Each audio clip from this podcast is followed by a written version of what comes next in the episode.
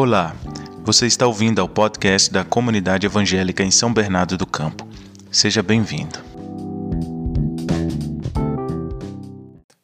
Boa noite a todos, graça e paz. Muito bom ver você aqui de novo, muito bom ver você aqui, alguns que tinham tempo que a gente não via. E graças a Deus por mais uma noite que a gente está aqui. Né? Graças a Deus porque é Deus quem sustenta a nossa vida. Você crê nisso? Amém mesmo? Com convicção? Gente, você chegou até hoje, dia 3 de outubro de 2021. O que, que será que Deus quer com a sua vida? Para te trazer até aqui, né? Você já parou para se perguntar o que, que será que o Senhor deseja com a minha vida para me trazer até aqui? Né? A pandemia deixou a gente um pouco anestesiado em relação ao reino de Deus, em relação à vontade de Deus. E a gente ficou um pouco anestesiado, meio flutuando assim nessa nessa complexidade, essa situação diferente, né? E a gente ficou meio perdido. E um pouco esquecido sobre a vontade de Deus, né? Mas a gente precisa se perguntar, porque nós, como cristãos, nós não cremos que o mundo é uma bola solta num morro abaixo, sem ninguém governando. A gente crê que existe um governo sobre esse mundo, a gente crê que existe um senhor desse mundo, um soberano nesse mundo, e que ele tem vontade, ele não é um ser inanimado, ele não é uma estátua, ele tem vontade, ele tem sentimentos, ele se entristece, ele se alegra. Esse é o Deus que a Bíblia nos apresenta, esse é o Deus a quem nós oramos, esse é o Deus a quem adoramos hoje aqui como comunidade, né? Um culto público nós estamos fazendo, não é o nosso culto doméstico, privado, pessoal. É o culto público, mas nós precisamos lembrar sobre esse Deus a quem a gente vai dirigir agora a nossa alma, o nosso espírito, a nossa atenção. Para que será que o Senhor permitiu que você vivesse até aqui? Será que era só para você viver um pouquinho mais com seus filhos, com seus pais, com seus familiares? Por que, que o Senhor permitiu que você chegasse até aqui? Hoje eu quero conversar com vocês sobre um exercício que nós precisamos constantemente fazer, que é cultivar a mente de Cristo cultivar a mente de Cristo. E dentro desse exercício de cultivar a mente de Cristo, eu quero conversar sobre perseverança. E o título da minha mensagem hoje é Perseverança, a disciplina da atenção. Pensa nesse título aí. Perseverança, a disciplina da atenção. Abra sua Bíblia em 2 Coríntios, capítulo 11, versículo 3 Hoje nós vamos abrir bastante a Bíblia, então não feche, não desligue. Fique com ela bem ativa, atenta aí na sua frente. Nós vamos conversar bastante.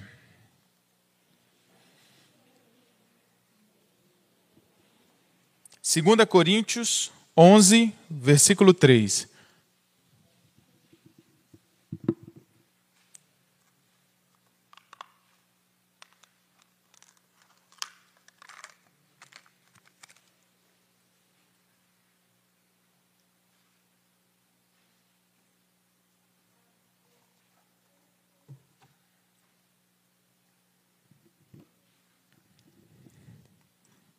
Amém? Todos acharam? 2 Coríntios 11, versículo 3. Paulo escrevendo a essa igreja de Corinto disse assim: Olha, o que receio e quero evitar é que, assim como a serpente enganou Eva com astúcia, a mente de vocês seja corrompida e se desvie da sua sincera e pura devoção a Cristo. De novo, 2 Coríntios 11, Versículo 3. O que receio e quero evitar é que, assim como a serpente enganou Eva com astúcia, a mente de vocês seja corrompida e se desvie da sua sincera e pura devoção a Cristo. Essa era uma preocupação de Paulo com a sua igreja, com a igreja que o Senhor permitiu que Paulo plantasse, iniciasse. E esse receio de Paulo, irmãos, é o nosso receio também. O nosso receio é que a igreja seja corrompida e se desvie da sua sincera e pura devoção a Jesus Cristo. E por que a gente tem esse receio? Porque nos últimos tempos, décadas, nós temos vivido alguns acontecimentos que podem trazer grandes distrações para a nossa caminhada com Jesus, nessa caminhada de desenvolver a mente de Cristo. Os acontecimentos políticos da última década, a pandemia agora, os recorrentes escândalos evangélicos, a busca desenfreada pelo dinheiro, pelos bens e pela riqueza, a frustração com o presente, a descrença no futuro, o desejo de viver o hoje, satisfazendo ao máximo todos os prazeres do corpo. O secularismo, o materialismo, o humanismo, os ataques ao evangelho, o despreparo da igreja, a falta de bons testemunhos em nome de Deus, tudo isso tem oferecido um risco à nossa perseverança na pureza e devoção a Jesus Cristo. Perseverança, a disciplina da atenção. Paulo sabia que o inimigo é astuto, ele tem astúcia, ele se transforma, ele te engana, ele parece bom, mas no fim o custo é alto. E sabia que esse, esse inimigo astuto deseja fortemente corromper a nossa mente. E nós também hoje, Igreja de Jesus Cristo aqui, comunidade evangélica em São Bernardo, no bairro Assunção, nós também somos alvos desse inimigo. Ele deseja corromper a minha mente e corromper a sua mente, para que a gente se desvie da nossa devoção a Jesus Cristo, se desvie da nossa pureza a Jesus Cristo. É por isso, irmãos, que nós precisamos ser perseverantes. É por isso que nós precisamos ser constantes. É por isso que nós precisamos permanecer é por isso que nós precisamos continuar. Porque o inimigo é astuto e ele vai querer nos desviar da nossa pureza e devoção a Jesus Cristo. Nós não somos capazes de enfrentar o inimigo sozinho. A sua mente não é capaz de enfrentar a astúcia do inimigo sozinho. Então não tente. Não tente. Se junte ao corpo persevere. É no corpo que a gente vai conseguir força para discernir a astúcia e resistir à tentação do inimigo, de nos desviar e nos distrair da nossa devoção e pureza a Jesus Cristo. Está todo mundo entendendo? A gente está junto? Pessoal aí de casa? Mas quais são as causas dessa falta de perseverança? Por que, que a gente não consegue continuar? Por que, que a gente desanima, para? E eu quero citar aqui dois exemplos, duas causas, possíveis causas. Uma causa é a mente cativa, a outra causa é a mente desordenada. A mente cativa, eu quero que você abra sua Bíblia lá. A mente cativa é essa mente aqui, Efésios 2, do 1 ao 5. Nós vamos ler Efésios capítulo 2, do versículo 1 ao versículo 5. Essa é a mente cativa.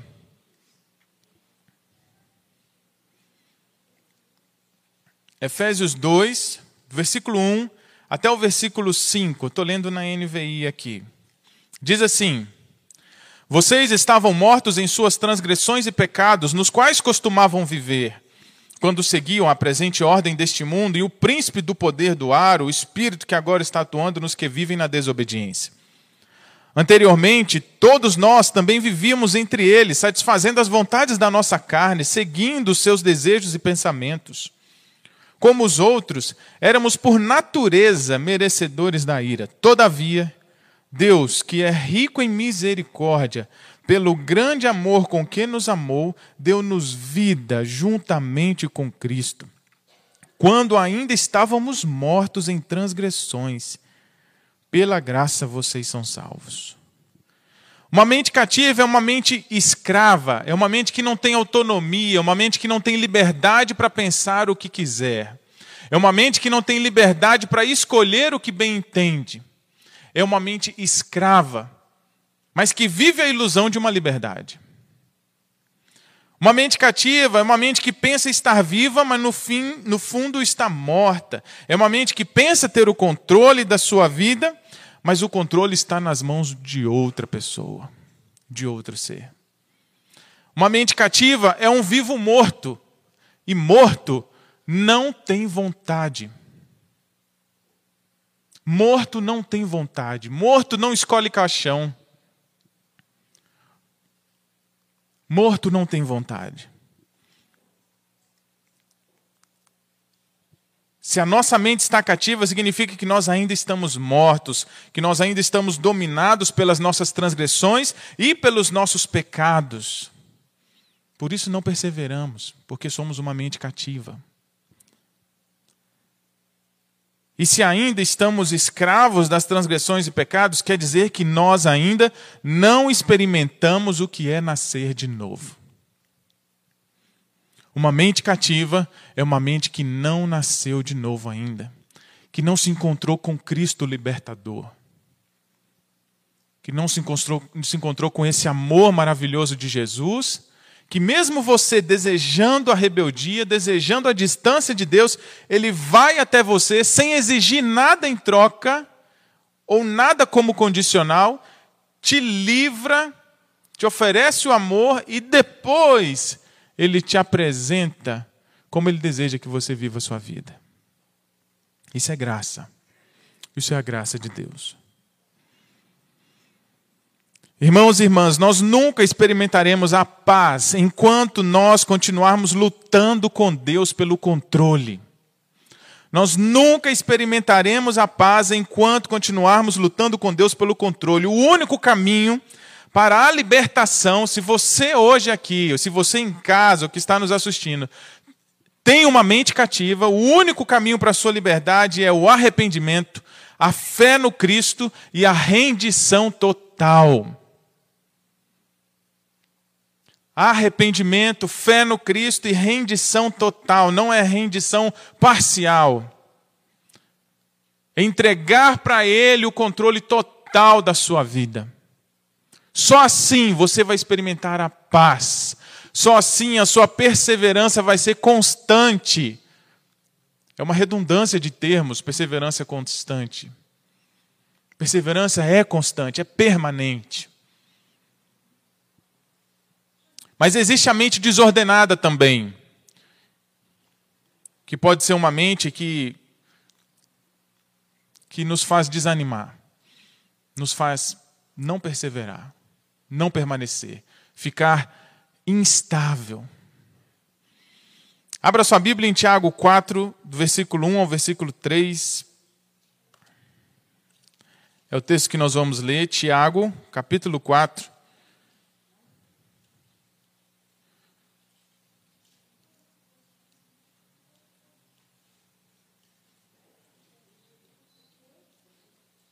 Tiago 4,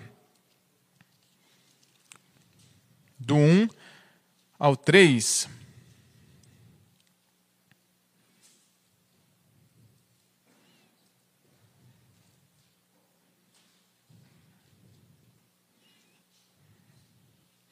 Tiago 4, do 1 ao 3, diz assim: De onde vêm as guerras e contendas que há entre vocês?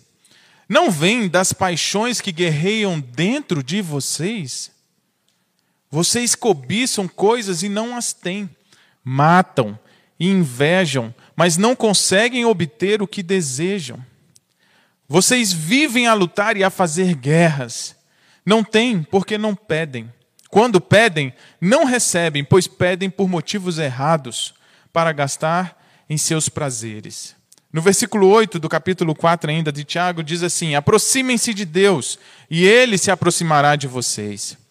Pecadores, limpem as mãos, e vocês que têm a mente dividida, purifiquem o coração.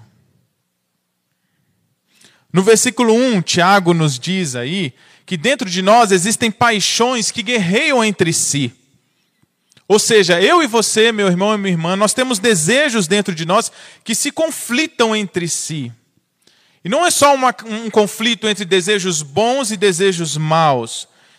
É conflito entre desejos bons também. Porque nós estamos divididos, estamos desordenados. Ou seja, eu posso ter dentro de mim três desejos bons que são incoerentes entre si e contraditórios. De tão desorientado que eu posso estar. Mas são desejos bons, mas cada um aponta para uma direção. Você já conheceu gente assim? Uma mente desordenada. Tiago está falando para a gente que dentro da gente tem desejos que guerreiam entre si. Além disso, é claro que existem aqueles desejos que nitidamente, irmãos, são contrários à vontade de Deus, são contrários ao coração de Deus. Se você se enquadra com essa mente desordenada, se você se identifica com essa mente desordenada, eu te desafio a fazer uma lista dos desejos que passam no seu coração. Escreve uma lista secreta, ninguém precisa ver. Um caderno, uma folha. Mas escreve, seja honesto, seja transparente, põe todos os desejos ali. Depois, visite essa lista num segundo momento. Perceba se há alguma incoerência entre um desejo e outro. Depois, visite essa lista novamente e perceba se há algum desejo que vai contra ao caráter de Deus e a sua vontade. Essas três avaliações a gente precisa fazer para saber se eu tenho uma mente desordenada, que guerreia entre si. Escreva uma lista com seus desejos. Pode ser qualquer coisa. Ah, eu quero ter uma secadora, uma lava-louça, um carro, viajar, Mas faça, escreva tudo, tudo, tudo, tudo, tudo. Depois verifique se há algum desejo que conflita entre, entre ele mesmo. Depois veja se há desejos que conflitam por questão de caráter, de bom e ruim, e desejos que conflitam com a vontade de Deus e com o caráter de Deus. Aí nós vamos começar a identificar como está a nossa mente. E a gente precisa entender, irmãos, que os nossos pensamentos, eles definem a nossa conduta. O que você pensa, os valores que você tem para você, vai definir o jeito que você vive. Se eu estou com dificuldade de perseverar, quais são os pensamentos que têm ocupado a minha mente? já que a minha conduta não favorece a minha perseverança a Cristo, pureza e devoção. Já que os meus pensamentos definem a minha conduta, por que eu não persevero? Tiago está aqui nos alertando, alertando. E essa pode ser a razão por que a nossa fé ainda não está firme. Porque às vezes a gente pode estar com uma mente dividida, uma mente desordenada, falta ordem na nossa mente. E quem, meus irmãos, é o cabeça do corpo que pode dar ordem à nossa mente? É Cristo, é Jesus Cristo. Como está a sua mente? Hoje você tem uma mente cativa ou você tem uma mente desordenada? Como está a sua mente depois dessa pandemia, depois dessa bagunça toda que virou a casa da gente, a vida da gente, os sonhos da gente? Como ficou a sua mente agora? Qual é o saldo? Em que situação você está? Deus permitiu que você chegasse até aqui. Como você chegou? Como a sua mente está chegando até hoje aqui? Cativa, presa ainda aos pecados, dominada, escrava precisando nascer de novo, precisando ser liberta pelo Salvador, ou uma mente desordenada, confusa, que não sabe para onde vai mais na vida, ou desconhece mais quem é Deus, quem é o Senhor e o que, que eu faço diante dessa revelação. Por isso, meus irmãos, que a perseverança é a disciplina da atenção. Nós precisamos estar atento ao que acontece dentro de mim, precisamos estar atento ao que acontece ao meu redor, precisamos estar atento a Cristo, a sua pessoa, os seus mandamentos e a sua obra. É isso que Paulo estava tentando lembrar aqueles irmãos da igreja de Corinto. O meu receio era esse: que assim como a serpente, com astúcia, enganou Eva, ele possa vir e enganar vocês também, e tirar e distrair vocês da sua devoção pura a Jesus Cristo, e perseverante, contínua. Na disciplina da atenção, existe a vontade. Quando nós somos libertos do domínio do pecado, dos desejos maus, da escravidão aos desejos maus, né? Da carne, da velha natureza, Cristo nos devolve o comando da nossa vida. Antes você era escravo do pecado, lembra disso? É a falsa ilusão de liberdade, de vida, mas você está morto, você é escravo, você não escolhe. Você tem uma sina, você é obrigado à maldade, aquilo. Cristo te liberta daquilo, te coloca num outro lugar e te devolve a autonomia e o comando das suas escolhas agora. Você passa a ser responsável pelas escolhas que você vai fazer daqui para frente. Por isso que é muito importante você comandar a sua vontade, porque mesmo que as circunstâncias à sua volta ou as suas emoções se enfraqueçam, você ainda pode, pela sua vontade, decidir pelo que é certo. Você ainda pode conduzir a sua vontade. Se a sua vontade também está corrompida, você precisa retornar aos pés de Cristo e pedir a Ele que você experimente a nova vida de fato. O Espírito de Deus, irmãos, atua na nossa consciência. Ele nos lembra na hora da escolha, da gente decidir, mesmo que a minha emoção diga outra coisa, mesmo que todo mundo à minha volta, mesmo que a minha cultura à minha volta fale outro caminho, o Espírito do Senhor está agindo na minha consciência e eu, com vontade, com intencionalidade, vou escolher pelo que é certo, que agrada ao Senhor e, consequentemente, vai trazer vida, vai trazer paz para mim, para aqueles que estão perto de mim. Jesus Cristo também estava no comando da sua vontade. Lá em João capítulo 12, versículos 27 e 28, Quero ler com vocês esse texto, muito interessante. Jesus dando esse exemplo para nós, de submeter, de controlar a sua vontade, mesmo que as suas emoções digam outra coisa. João capítulo 12, versículos 27 e 28.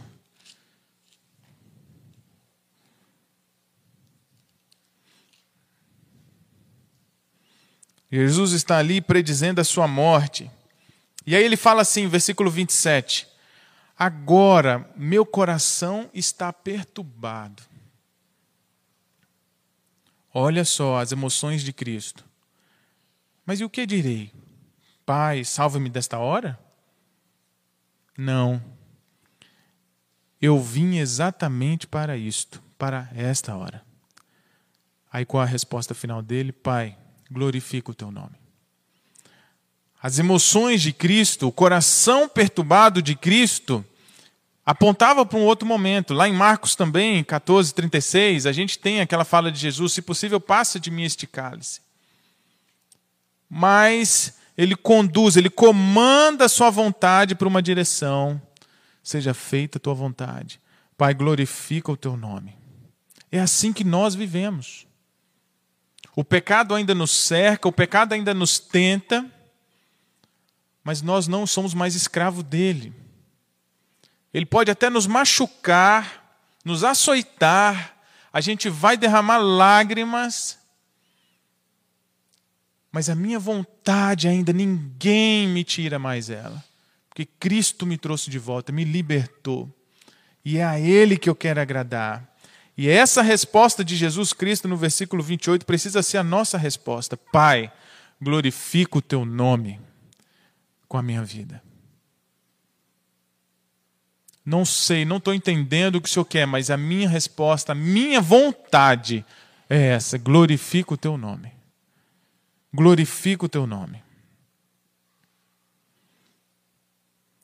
E já que você tem essa vontade, você precisa governar a sua vontade, a Bíblia nos chama a fixar os nossos pensamentos nas coisas do alto.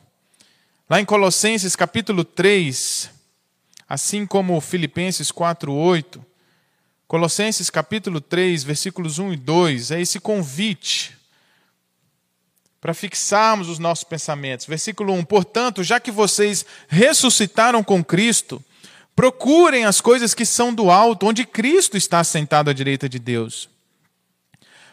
Mantenham o pensamento nas coisas do alto e não nas coisas terrenas, pois vocês morreram e agora sua vida está escondida com Deus. Quando Cristo, que é a sua vida, for manifestado, então vocês também serão manifestados com Ele em glória. Filipenses 4:8, tudo aquilo, tudo aquilo que for puro, santo, verdadeiro, honesto, seja isso que ocupe o vosso pensamento. Assuma o comando da sua vontade e escolha o que você irá pensar daqui para frente. Quais são os pensamentos que vão ocupar a sua mente daqui para frente? Escolha isso. Está nas suas mãos escolher. Decida isso com vontade. Não deixe isso solto, deixando acontecer naturalmente, que não vai acontecer. Escolha o que você vai pensar, escolha o que você vai se alimentar, o que você vai ver, o que você vai ouvir. Você sabe qual que é o contrário de vontade? Instinto. O contrário de vontade é instinto. Escolhas, todo mundo faz, até os animais, mas porém pelo instintos, sem reflexão. A capacidade de refletir sobre uma escolha, sobre uma decisão, só os seres humanos feitos à imagem e semelhança de Deus têm, com essa profundidade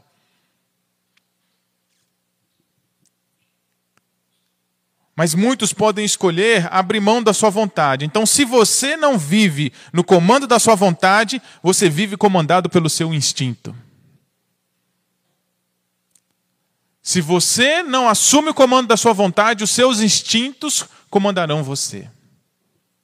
Comandarão o que você pensa, comandarão o que você fala, comandarão o que você faz. Assuma o comando, escolha o que você irá pensar, pense nas coisas do alto. Nem sempre a gente consegue dominar nossas emoções, mas a nossa vontade, irmãos, a gente consegue. O Senhor nos fortalece, nos ajuda. Mesmo quando, olha aqui o exemplo de Cristo que a gente leu, meu coração está perturbado, o que, que eu vou dizer? Me livra dessa hora? Não, eu vim exatamente para essa hora. Glorifica o teu nome então, Pai. Se esse é o momento, então que o Senhor glorifique. Eu vou mesmo com o coração perturbado, eu escolho esse caminho. Eu decido por esse caminho. A minha vontade eu governo ela. Só em Cristo, gente, a gente vai encontrar essa capacidade de governar a nossa vontade. Só em Cristo a gente vai encontrar essa capacidade de ter uma mente ordenada. Mateus 6,33 diz para a gente buscar em primeiro lugar o reino de Deus e as demais coisas nos serão acrescentadas. A nossa vontade, nossas escolhas.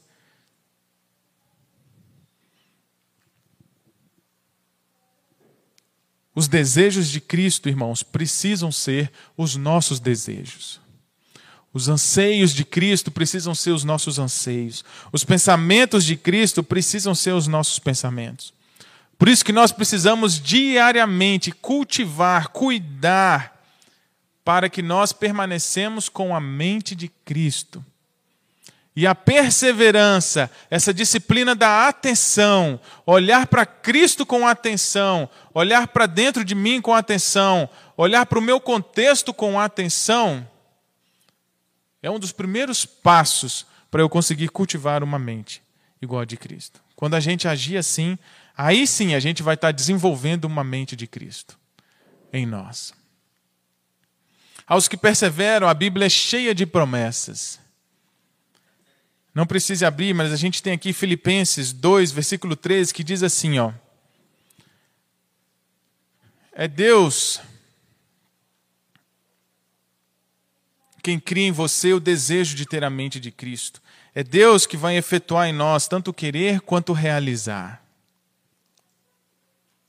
Filipenses 1:6 fala que Deus começou uma obra dentro da gente que vai completar.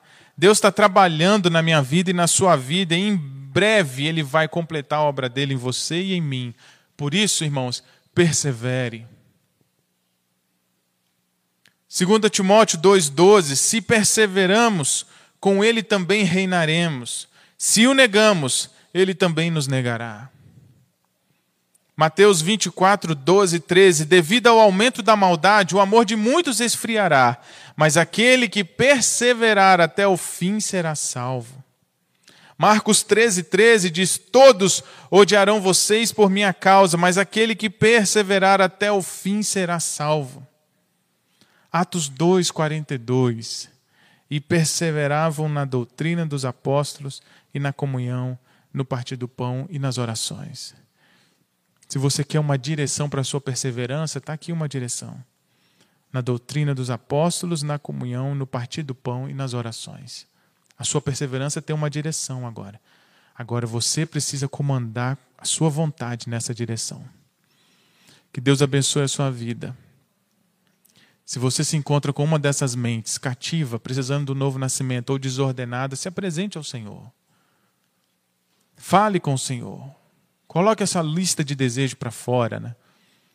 Identifique se há conflitos dentro de você, que estão guerreando contra você, que estão te tirando a atenção.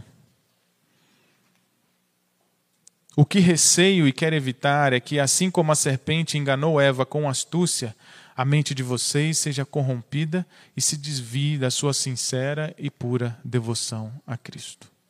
Vamos orar? Tenha um momento com o Senhor, fale com Ele, seja sincero, verdadeiro. Fale sobre a sua perseverança, sobre o seu ânimo. Talvez tenha outras causas que estão te tirando a perseverança. Coloca isso também diante de Deus, fala com Ele. E Ele vai te ajudar.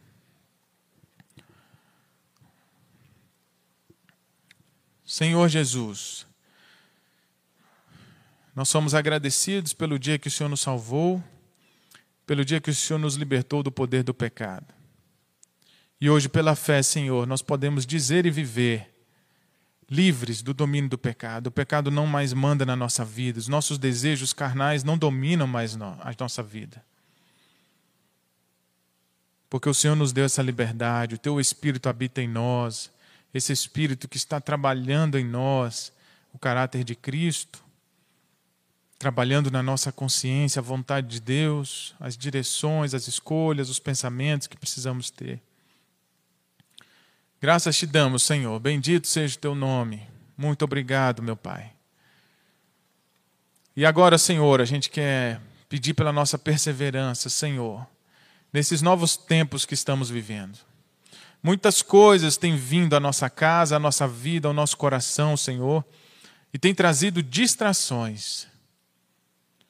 Tem nos tirado, ó Deus, da nossa devoção sincera e pura a Jesus Cristo. Isso é o que nós mais desejamos, Senhor, o que nós mais queremos.